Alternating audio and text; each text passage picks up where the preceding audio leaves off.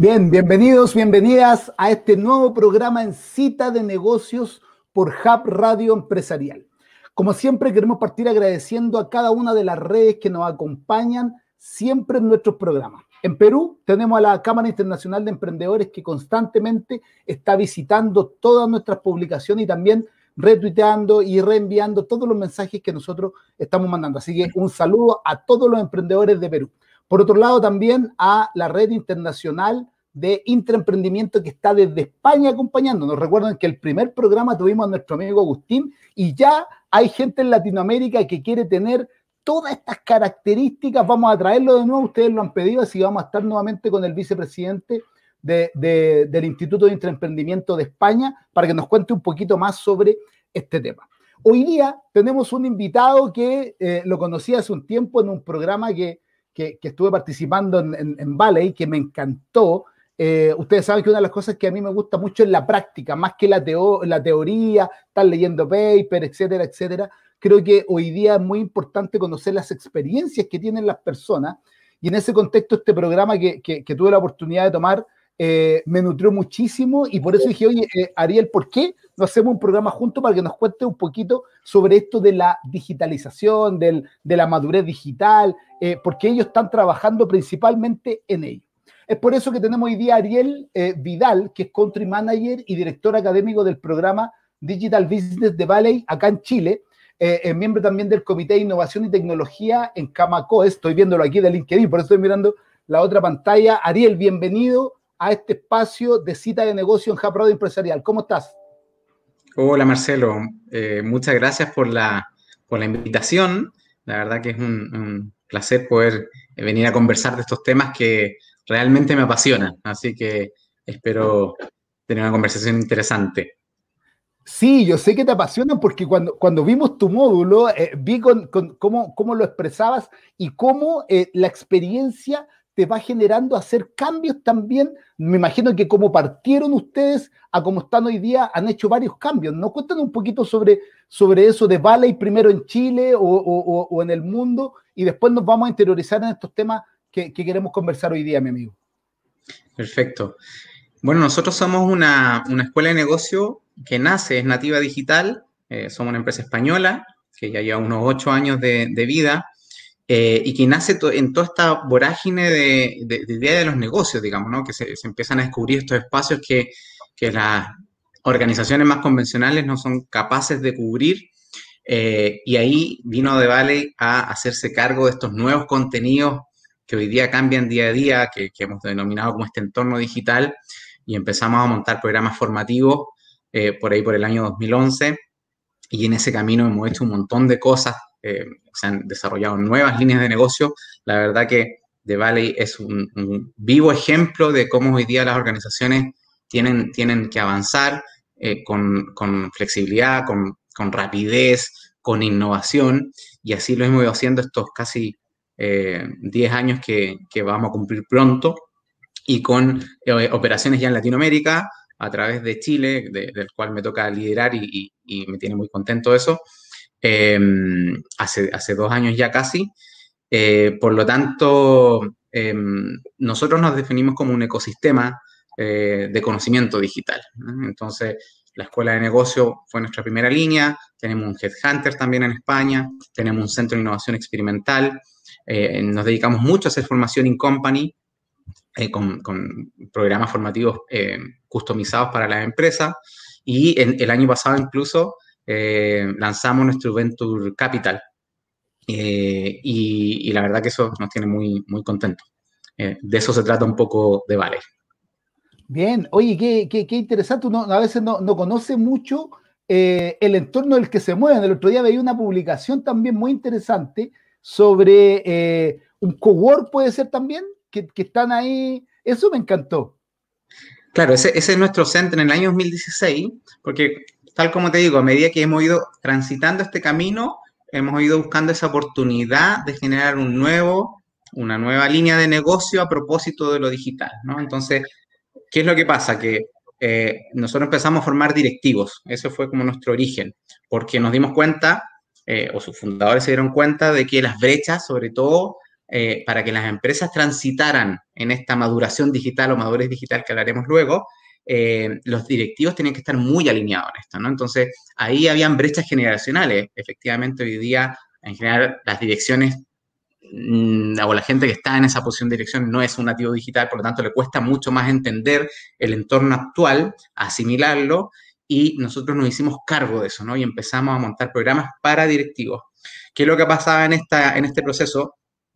Que tangibilizar cuando hablamos de blockchain, inteligencia artificial, eh, realidad aumentada o otras tecnologías, es muy difícil tangibilizar cómo puedo utilizar esa tecnología para mi negocio, ¿no?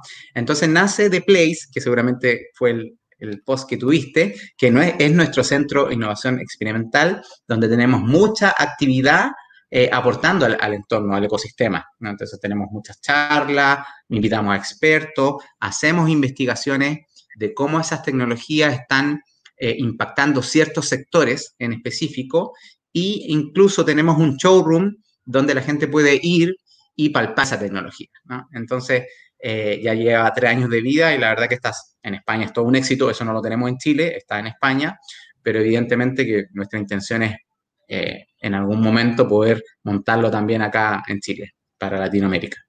Buena, mira, qué interesante, me encantó. Yo cuando vi eso, a mí me encantan los cowork, me encanta poder relacionarme con otras personas, porque creo que es ahí donde se, se, construye y se crea mucho valor. A veces uno tiene una idea y cree que es la mejor idea del mundo o al revés, cree que la idea es muy mala, pero al juntarse con otras personas, y, lo que me gustó de Baile es también esto de la comunidad, de que no queda solo. Una de las cosas que yo reclamé mucho en mi última formación como coach, que fueron dos años, eh, terminamos y ahí quedé en cambio acá sigue la comunicación, eh, eh, veo que algunos exalumnos también escriben algo, entonces me gusta eso de armar comunidad porque creo que hoy día eso es lo que genera valor y no solamente en país, en Chile, sino que a nivel mundial, ¿no? Claro, totalmente. De hecho, hoy día, Marcelo, nuestra comunidad, nosotros tenemos una comunidad, que sé yo, más de 8.000 alumnos que han pasado por nuestras aulas, tanto en proyectos en company como proyectos nuestros programas abiertos, pero también tenemos una comunidad de docentes, estos profesionales que colaboran con nosotros. Uno de nuestros puntos como diferenciadores eh, al, formarte en, una, en, un entorno más tradicional es que em, trabajamos con profesionales que están activos y que colaboran eh, con nosotros para eh, temas específicos. Y, hoy día tenemos más de mil profesionales que están en este contexto. Entonces, de alguna forma nos hemos encargado de em, traer al mejor talento que forme eh, a nuestros alumnos y estos profesionales están permanentemente actualizados porque ellos están activos en sus empresas, por lo tanto, eh, te cuentan lo que está pasando hoy en día, digamos, ¿no? Y, y, de alguna forma cubrimos esa brecha entre la teoría, que hoy día pasa mucho, digamos, cuando te vas a formar a un entorno más tradicional, estás muy en la teoría, y cuesta mucho aterrizar esos conocimientos a la práctica, ¿no? Entonces, nosotros lo que hacemos es disminuir mucho esa, esa, brecha y eso los alumnos lo valoran demasiado. Sí, sí, yo por lo menos fui uno de los que de, los que más me llamó la atención. Bien, ahora vamos al tema este que es tan importante y hoy día estamos hablando mucho de digitalización, eh, de, la industria 4.0, transformación digital, que ya sabemos que el término lo, lo, han utilizado para muchas cosas. Y de ahí quiero preguntarte, mi amigo, ¿cuáles son los principales desafíos en las empresas? Porque en términos de evolución hacia una empresa más digital, porque hay gente que dice, no, yo estoy haciendo transformación digital, no, yo estoy haciendo digitalización, yo estoy partiendo por agilidad. ¿Cuáles son estos principales desafíos que tienen hoy día las compañías y los líderes que, están a cargo de estas empresas? Claro, mira, yo, creo que aquí el, primer desafío es conceptualizar. Tú lo dijiste muy, muy claramente, ¿no? Hablamos de transformación digital y, la verdad que cada uno entiende lo que quiere por transformación digital. Entonces, dentro de una organización es normal que eh, las distintas generaciones tengan una perspectiva distinta de este concepto y que eso lleve a empujar iniciativas que no siempre están conectadas y no siempre están conectadas con el negocio, que es lo más relevante. Entonces, eh, yo, por lo que me ha tocado vivir, digamos, en mi mundo corporativo y, y estos años fuera eh, eh, hablando mucho con organizaciones, es que eh,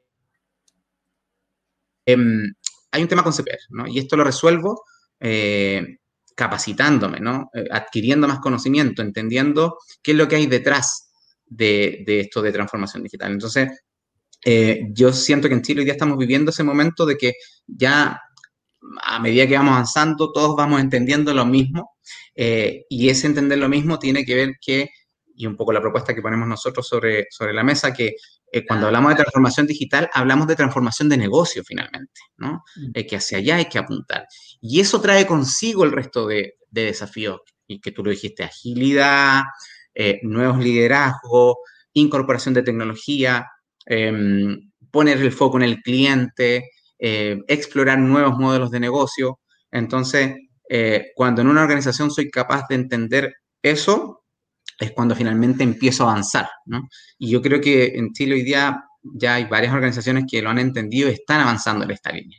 Pero Claro, si uno mira un poquito hacia atrás y no me, voy a ir muy lejos, hablar de, dos, tres años atrás, estábamos un poco perdidos, digamos, ¿no? Mucho incorporando plataformas tecnológicas, mucho cloud, mucho CRM, entonces sin haberse hecho cargo de las otras eh, dimensiones o desafíos que trae consigo la, la transformación digital. Sí, ahí concuerdo contigo, ha sido harta lucha eh, porque todo lo ven muy tecnológico. Quizá el nombre no nos acompaña mucho. Entonces, por eso de ahí se escapa un poquito a, los temas digitales. Ahora, una pregunta que siempre nos hacen, que me gustaría hacértela a ti, porque hay gente, eh, nosotros trabajamos en centros de innovación, pequeños emprendedores, PYME, etcétera. Dicen, no, la transformación digital es solo para empresas grandes. ¿Qué opinas tú, mi amigo, con ese argumento? no lo comparto en absoluto.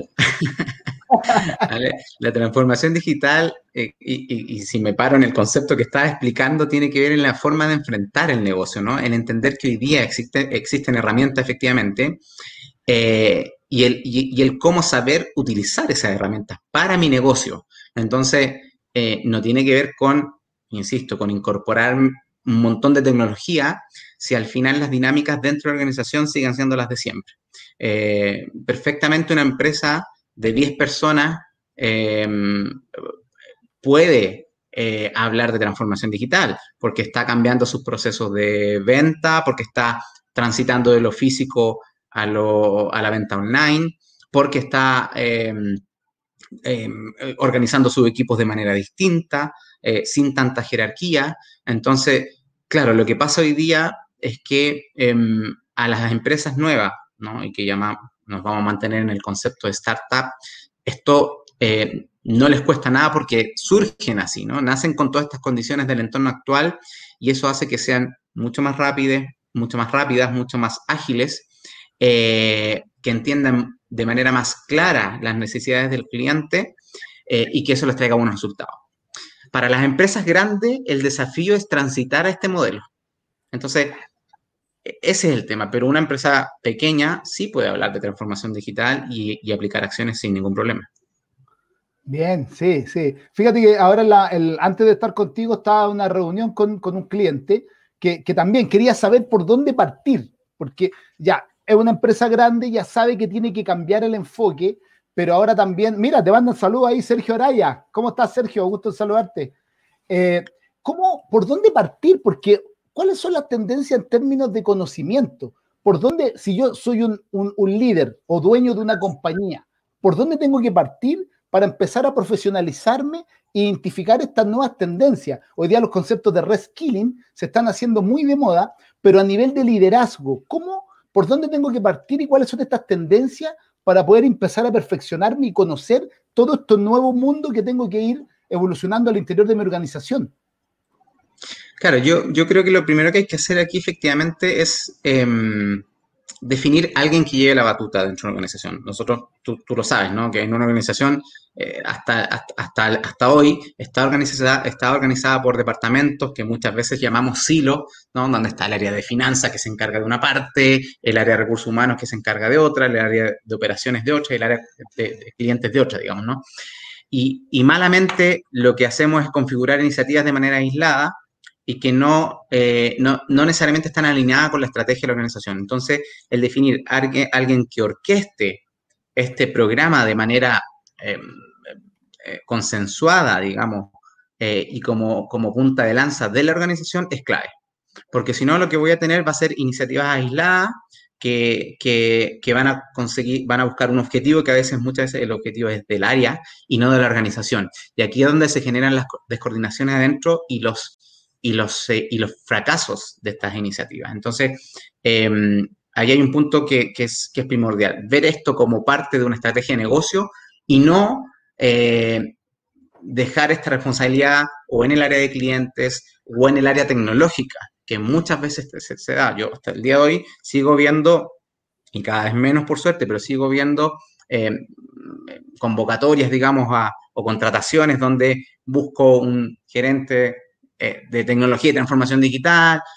Y, ahí, y ahí se generan estos problemas de las skills, ¿no? Porque en general eh, esos perfiles tienen skills skill mucho más duros y justamente les hace falta estas capacidades más blandas que hoy día son súper relevantes para liderar estos procesos dentro de la organización, procesos que son súper dolorosos eh, y que tienen que ser transversales. Y ahí el conocimiento del negocio es clave para poder eh, liderar estos, estos procesos. Eso para mí sería mi recomendación de por dónde partir. A contar desde ahí el segundo paso sería empieza con prueba y error también, ¿no? No, no, no montes un megaproyecto o un megaprograma que te va a costar un ojo de la cara, sino que empieza por iniciativas más bien chiquititas, empieza a incorporar a la organización, a que todo se sienta partícipe de este gran, de este gran programa y que de a poco, y que los resultados se vayan viendo de a poco. Sí. Mira, fíjate, son eh, los temas que tú comentas, es igual un cambio paradigma. O sea, oye, experimenta, oye, ve cómo te funciona, cosas que en, personas que vienen con 20 años, 30 años en las organizaciones, les cuesta mucho poder, oye, ¿cómo voy a experimentar? Mi papá viene del mundo de los negocios hace mucho tiempo y no entiende estos temas. O sea, oye, ¿por qué ahora tengo que experimentar? ¿Por qué me decía ahora el talento lo tengo que retener? Antiguamente, oye, no me servía y lo cambio y está. Pero hoy día hay todo un plan de gerencia de felicidad, hay todo un cambio organizacional que impacta en la empresa y es parte del proceso que tenemos que vivir. Ahora, ¿cómo ves el, mercado chileno para esto? La gente está tomando conciencia, sigue haciendo las cosas igual que siempre, porque las típicas frases que hemos escuchado siempre, oye, ¿por qué tengo que cambiar si siempre lo hemos hecho así? O, o me han dicho a mí, que soy más joven, me dice, oye, yo llevo aquí 40 años en este banco o en esta empresa de telecomunicaciones. ¿Cómo lo ves tú desde la mirada tuya la resistencia al cambio? Se avanza pero poco, Marcelo, se avanza poco. Eh, la, verdad que hay un, hay un tema con las empresas que, que, es como el paso número uno y es reconocer que hay cosas que yo no controlo ni domino. Es entender que hoy día ya el, el pez más grande no se come el más chico, sino que el más rápido se come el más lento, ¿no? Y ya hemos visto un montón de ejemplos locales, cosas que están pasando acá en Chile con los retailers, ¿no? Que han aparecido nuevas propuestas de valor, empresas pequeñitas que han avanzado de manera muy rápida y, de alguna forma han ido conquistando una cuota de mercado. Eh, y las empresas no, no, no, no son capaces de, ver esas señales, ¿no? Y, y, y tomar iniciativas al respecto. Eh, lo segundo, que todo esto que estamos hablando muchas veces se ve como un costo, digamos, ¿no? No se alcanza a apreciar todavía que es una, inversión a largo plazo. Tú hablabas de los talentos, ¿no? De retener el talento. Eh, hoy día lo que está pasando es que los profesionales más jóvenes, claro, tienen otros intereses, ¿no? Eh, quieren ir, a trabajar a empresas que efectivamente tengan su propósito bien establecido, claro, que los represente, que tengan ese espacio de, de opinión, que puedan levantar ideas, que puedan liderar, y no ir a seguir instrucciones, ¿no? Por decirlo muy simple. Entonces, eh, hoy día la tendencia se está dando vuelta. Al final eh, es el talento más digital el que está escogiendo dónde trabajar eh, y no la empresa que se está quedando con ese mejor talento.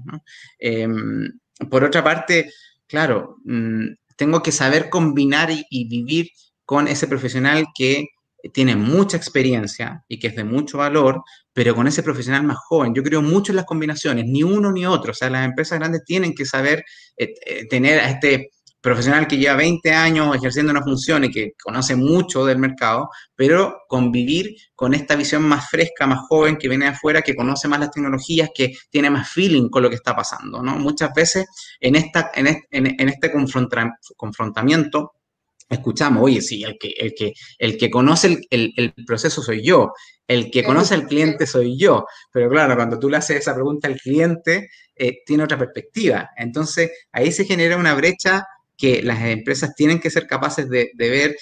Yo creo que aquí en Chile tenemos ejemplos claros que, que incluso se han difundido por, por, redes sociales, digamos, de empresas que sí lo están haciendo bien, pero hay otras que le está costando un montón y que seguramente lo van a pagar en el intento. Sí, totalmente. Ahí yo creo que un tema, el liderazgo fundamental. Hoy día esto no es que tú eres más grande, yo soy más chico, yo soy millennial, yo no sé. Da lo mismo. O sea, si, si concuerdo contigo, armamos equipos homogéneos y cuando hablo, hablo de homogéneo no hablo solamente del tecnicismo que puede tener cada uno o cada profesión, sino que tener una mirada distinta y estar abierto en que en realidad no es que tú estás equivocado y yo estoy bien, sino que veamos cómo lo que dice Ariel y lo que dice Marcelo y lo que dice otra persona entre los tres creamos algo que realmente le genera valor al cliente, porque nos venden mucho como que somos bandos, los jóvenes con los viejos, eh, los del negocio con los de TI. Entonces, eso finalmente hace que, que lo importante, que nuestro cliente se vaya, como bien tú dices, con empresas más pequeñas que lo han visto, que lo han visibilizado y han entregado un valor distinto. Y ahí me gustaría preguntarte sobre estos nuevos perfiles. ¿Tienes ahí en, la cabeza algunos de estos nuevos nombres que, están saliendo a la luz, que son muy de moda? No sé si, eh, eh, los tienes por ahí que nos puedas comentar un poquito. A ver, esto es parte, yo siempre lo comento en mi entorno más cercano, en mi entorno tanto profesional como, como íntimo, eh, y, el mensaje siempre es a formarse en nuevas competencias. O sea, no te quedes con lo que, con lo que has desarrollado hasta ahora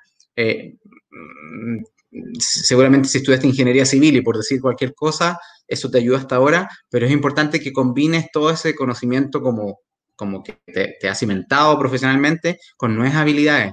Y cuando hablo de esto directamente digo, eh, profundiza más con temas de marketing digital, porque aquí hay muchas ramas que se están abriendo en este, en este, en este ámbito de conocimiento que te va a dar la posibilidad de eh, hacer un, reskilling, digamos, ¿no? De, poder tener otros espacios profesionalmente hablando. Eh, involúcrate en temas de data también, que son, son, son, son los profesionales que hoy día se están demandando, ¿no? Hay muchas posiciones involucradas.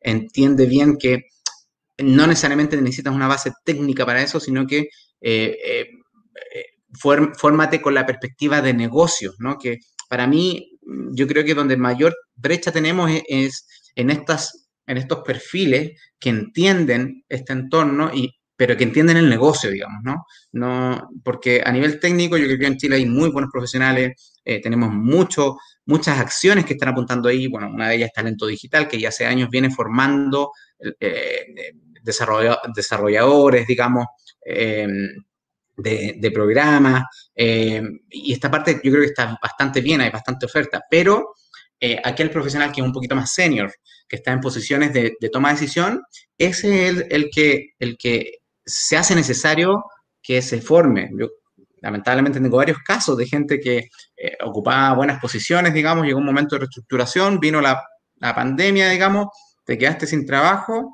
y, y, tienes que reinventarte. Es que ya, con las competencias que tienes no, va, te va a ser muy difícil ir a, utilizar un espacio en el, en el, mercado actual. Entonces, la formación, y lo digo como Ariel Vidal, pero también como, como representante de Bali, es importante y es clave invertir en eso. Nosotros en Chile todavía no vemos la formación como una inversión. ¿vale? Yo cuando me, tocó vivir en España, me hice un máster ahí en, en, el año 2013, tenía muchos compañeros que estaban desempleados, muchos compañeros que, que al final mm, quedaban sin trabajo y lo que hacían era ocupar ese espacio para formarse, ¿no? Y entendían que el ir a formarse incorporar nuevas herramientas iba a ser una ventaja competitiva el día de mañana. Entonces, eso hoy día se hace más clave que nunca, sobre todo en estas nuevas habilidades. Sí, total, concuerdo completamente contigo. Y fíjate que eh, un concepto que yo vengo acuñando hace un tiempo ya con una investigación que hicimos, que el segundo libro que, que, que próximamente va a salir tiene que ver con el líder exponencial. Y el líder exponencial es una persona que está constantemente perfeccionándose.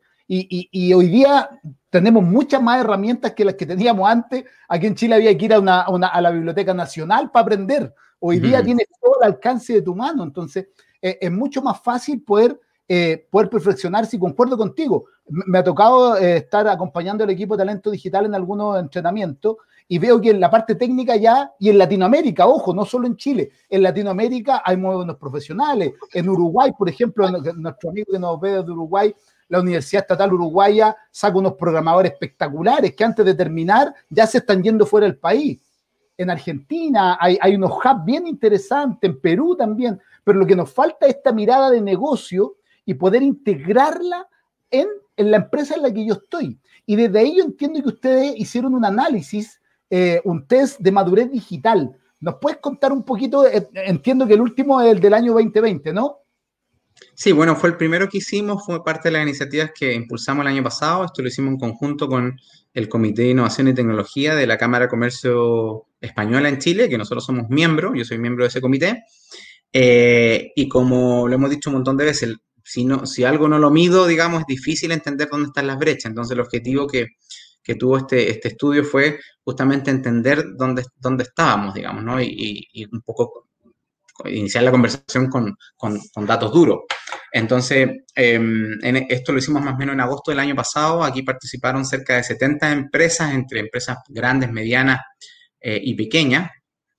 Eh, muchos de los perfiles que participaron eran perfiles más bien directivos, sugerentes, gerentes, directores, dueños de empresas, eh, y aplicamos nuestro cuadro, nuestro framework que, que utilizamos en The Valley, em, que está basado en cuatro dimensiones, digamos, ¿no? Es, un, es, un, es, un, es, una herramienta, digamos, que te clasifica en tres estadios, que uno es eh, como incipiente, intermedio y, maduro, eh, y se basa en cuatro, eh, en, en, cuatro ámbitos, ¿no? Y esto lo digo porque así entendemos la transformación digital, como lo comenté anteriormente, que no solamente, no solamente tú incorporas tecnología, sino que tienes que mirar otras, otras aristas, pero de manera integrada. Entonces, este test eh, lo que hizo fue eso. Y claro, salió lo que esperábamos que íbamos a salir. El 69% de las empresas que, que, contestaron el test salieron en un, en, un nivel bajo de, de, madurez digital, ¿vale? Y ahí nos entendemos, y ahí finalmente entendemos que, claro, hay cosas que la gente todavía no entiende, ¿no? Cuando, cuando tú a una empresa manufacturera, ¿no? Le hablas de marketing digital, claro, no todos entienden lo mismo, ¿no? O para qué quiero esto, o, cómo utilizo esto, ¿no? O sobre todo las, industrias eh, que, están más lejos de este mundo. Entonces, la idea también de este test era como romper paradigmas, ¿no? Incorporar un lenguaje común. Eh, cosas que salían aquí en este, este, este test, que solamente el, el 12% de las empresas, entre el 12 y el 30, hoy día está aplicando tecnologías disruptivas que ya hace un par de años que venimos hablando de inteligencia artificial, de, de, de, blockchain, o sea, muy poquitas se atreven. ¿Y por qué no se atreven? Porque, claro, no saben los resultados que esto les va a traer, les va a traer eh, el ROI, seguramente que es lo que primero que se pone sobre la mesa, no tiene, no tiene una respuesta. Entonces aquí las áreas de innovación luchan con, con, con, con tirar estos experimentos adelante eh, pero desde el negocio eh, les ven muy, poca aportación de valor. Entonces, aquí lo que hacen es que esperemos que alguien lo haga y que dé resultados y ahí ya lo incorporo, digamos, ¿no? Eh, ¿Qué otras cosas salían a nivel, a nivel, por ejemplo, una variable que nosotros siempre miramos a nivel de cultura? Eh, es que los espacios y la forma como configuro la, for la, forma de trabajar es relevante y sí que impacta, impacta en el talento que incorporo, impacto en los resultados de iniciativas en conjunto, que ya hemos comentado, y solamente el 30% se preocupa de estas cosas, ¿no? Entonces el 60% no, ni siquiera se cuestiona si, si, si, esta, si hablar de, de espacios colaborativos es una acción relevante. Cosas como esta, vimos ya un informe bien completo donde uno puede apreciar cuál es que cuenta más de 42 preguntas eh, y que salen cosas bien interesantes que uno eh, perfectamente puede decir, bueno, voy a partir por esto, digamos, ¿no? Mira, qué, qué, qué importante lo que comenta y mira lo que dice, eh, se me perdió el comentario de Nina, aquí está, Nina dice, leí, no me acuerdo dónde, que cuando ya sales de la universidad estarás tres años obsoleto en los conocimientos, en base a lo que veníamos conversando hace un rato. O sea, hay que estar actualizándose constantemente. Eso, es súper importante. Ahora, volviendo al, informe, eh, hay un tema que, es bien relevante, ¿eh? que tú lo dijiste. las empresas no se quieren atrever, están esperando que el de al lado lo haga o la otra industria lo haga. Y ahí, eh, ¿cómo ves tú el ecosistema de la innovación en Latinoamérica? ¿Estamos dispuestos a innovar? Porque una cosa es decirlo y otra es poner platitas sobre la mesa, dólares para poder hacer el trabajo. ¿Hay algo de eso en el informe? ¿Cómo, cómo lo, vieron ustedes? Bueno, aquí nuestro informe viene a complementar varios informes que hoy día rondan, digamos, por la red y uno puede consultar. De hecho, si uno mira lo que, lo que se hizo el año pasado, hubieron varios, varios informes que se publicaron eh, y que llegaban a la misma conclusión. La verdad que en datos duros cada vez se le, dedica, se le dedica menos presupuesto a la innovación. Seguramente con la pandemia el año pasado muchas empresas tuvieron que apretar sus presupuestos y, contraer, digamos, esto, e, este gasto, ¿no? Pero aquí es donde te decía que todavía no se le valor a esto, ¿no? Me encantaría que las empresas dijeran, pucha, mi salvación es, invertir en innovación, ¿no? Es traernos perfiles, hacer cosas distintas.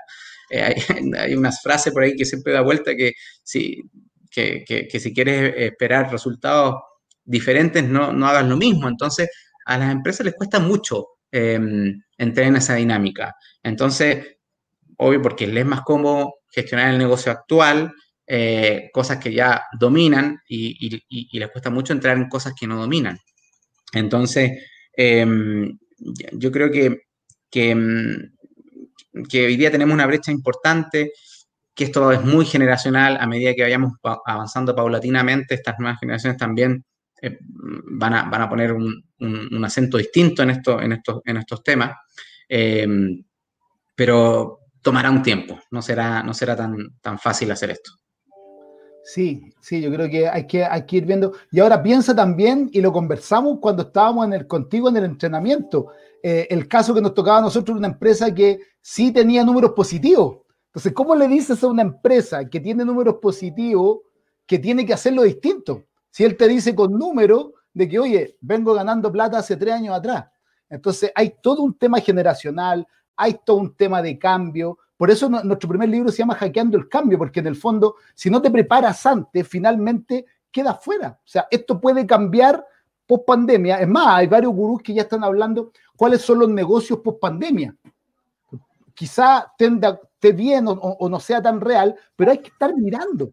Sea, sobre todo nosotros en Latinoamérica, por lo menos lo que yo hago, miro mucho Europa y Estados Unidos, porque eso me permite tener un barniz de que obviamente guardando las proporciones y llevándolo a la cultura, que es otro error que cometemos mucho, tú lo dijiste muy bien con tu informe, el tema cultural es fundamental. O sea, cómo trabajamos en Europa, me imagino que ustedes hicieron este análisis en Valley y cómo hacían en España, eh, lo, lo, llevaron, lo chilenizaron o latinizaron para poder entregar un programa que generara el mismo valor, pero con una cultura más local. Y yo creo que ahí hay mucho que, que decir, ¿no, mi amigo? El tema cultura organizacional Sí, mira, de todas maneras, eh, Marcelo, eh, es sorprendente, pero es una de las, de las, de las em, dimensiones que sale mejor valorada, a diferencia de otras, por ejemplo, modelo de negocio, eh, sale muy bajito modelo de negocio, digamos, ¿no?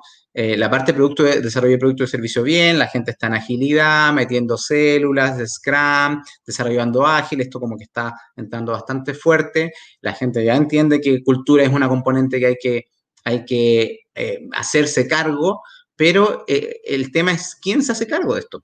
¿Quién se hace cargo? Porque, porque al final, claro, tendemos a cargarle un poco el, ponerle el poncho al área de recursos humanos, pero nuevamente lo mismo, el área de recursos humanos no siempre tiene todas las el conocimiento o competencias que debería tener para hacerse cargo esto, de, esto, de este tipo de programas. Entonces ahí, ahí es donde se genera esta, esta brecha entre, claro, los desafíos que tengo versus el capital eh, laboral, digamos, o el talento que tengo dentro de organización. Entonces, claro, ¿qué es lo que hago? Contrato a alguien, alguien que, haya, que haya hecho recursos humanos fuera, ¿no? En general, las posiciones se dan muy, muy, de esa forma, digamos, alguien que haya pasado por, que tenga ocho, ocho años de experiencia en recursos humanos y me lo traigo. Y aquí mi mensaje es, no contrate gente de recursos humanos, contrata gente que tenga otras habilidades, que venga a complementar ese equipo, que le dé justamente esa visión que hoy día el equipo de recursos humanos no tiene. Y, nosotros lo insistimos mucho esto con, nuestros programas, digamos. Oye, no te importe tanto de qué universidad vino, dónde estudió, sino que preocúpate más de eh, eh, eh, su, trayectoria profesional, qué ha hecho, cuánta diversidad de visión tengo, y, ese, es el capital que tengo que contratar hoy día, esa actitud de, de, poder enfrentarse a desafíos distintos, de ser resiliente. Estas son como las, las, componentes que, que, hoy día deberían primar al momento de, incorporar talento a una organización. Sin embargo, eso todavía no se da y estamos lejos de eso. Sí, tal cual. Yo tengo una frase que, que, la digo mucho, dice, no me digas qué títulos tienes, dime qué, qué has hecho con ellos. Eso para mí es más importante. Cuando parto presentándole con muchos títulos ya me preocupa. me gusta al revés, que me decir, oye, ¿qué hay hecho con todos esos títulos que, que, que, has podido obtener? Eso es, Marcelo. Nina acá dice, hay que romper el paradigma que la transformación digital es cara y, y es tecnología y que la innovación es solo para una parte de la organización. La innovación debe ser parte del día a día y de todo. Totalmente de acuerdo. O sea, a veces no, nos asustamos con, el, con los temas de, innovación. Y, mira, tú dijiste una frase que pasó, pero yo la quiero retomar. Eh, inversión, gasto. ¿Voy a invertir en innovación o voy a gastar en innovación?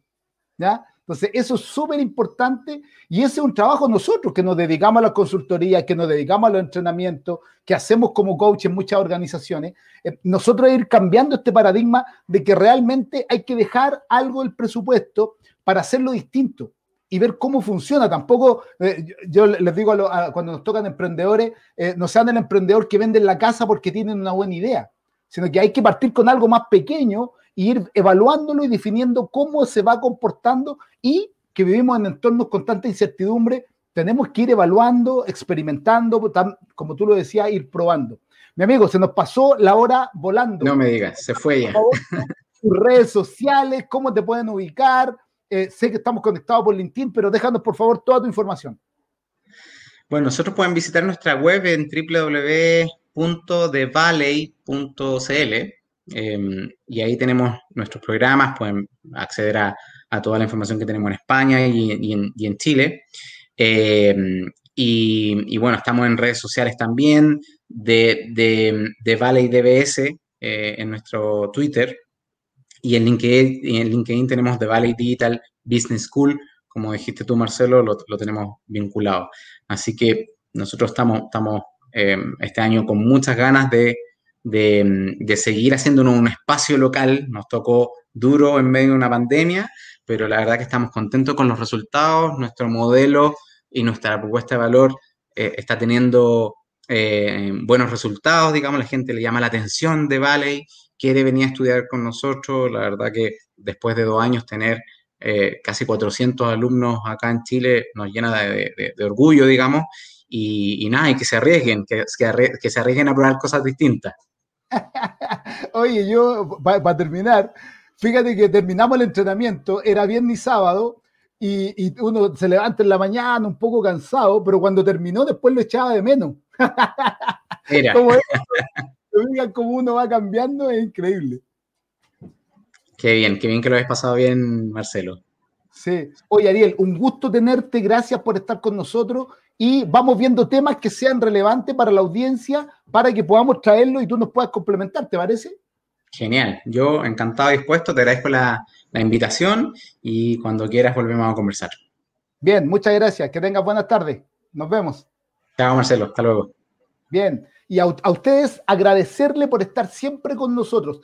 ¿Saben quién viene la próxima semana? Se mueren. ¿Quién viene la próxima semana también a este espacio? Vamos a hablar de Lean Inception. ¿Y quién mejor que con su creador? Vamos a estar con Pablo Caroli y Antonio Gallardo, que aquí en Chile lo representa. Vamos a hablar sobre creando conversaciones hacia un producto exitoso. Miren qué interesante. Así que si ustedes anótense por ahí, están saliendo en las redes sociales, estamos enviando estos eventos que tiene LinkedIn ahora para que no se lo olvide. Así que suscríbanse por ahí, pueden vernos también en nuestro canal de YouTube y también en Hub Radio Empresarial. Soy Marcelo Muñoz y nos vemos en un próximo espacio en Cita de Negocios por Hub Radio Empresarial. Chao, chao. Hoy día, en el nuevo management, el flujo es completo. A mí no me sirve que solamente los de arriba sepan ni los mandos medios. La gente que está abajo también tiene que saber. Y muchas veces la gente que está abajo tiene ideas muy buena. Y nosotros no lo escuchamos.